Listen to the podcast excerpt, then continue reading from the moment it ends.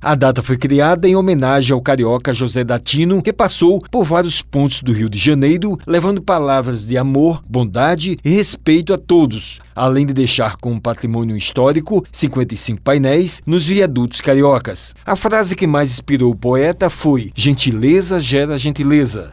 A ação passa pela educação e tem que ser preservada e utilizada em todos os setores da sociedade. São nas pequenas atitudes onde as relações podem fazer a diferença para uma convivência melhor com todos. De acordo com a economista Juliana Pereira, é uma ação importante para o convívio social. É um dos fatores mais importantes do convívio social. A gentileza, a empatia, no mundo que a gente vive hoje, seria quase que um pré-requisito da nossa sobrevivência como ser humano. A gente sempre precisa do outro. A socióloga Daiane Rodrigues disse que a gentileza é fundamental nas boas relações. A gentileza, ela faz parte de um código de convivência social. Ser gentil implica em manter boas relações de convivência. Quando você é gentil com alguém, há uma tendência de que você também colha essa gentileza, que você tratou bem alguém e é muito provável que você também seja bem tratado. Ser gentil faz parte também de você exercer uma educação, porque são princípios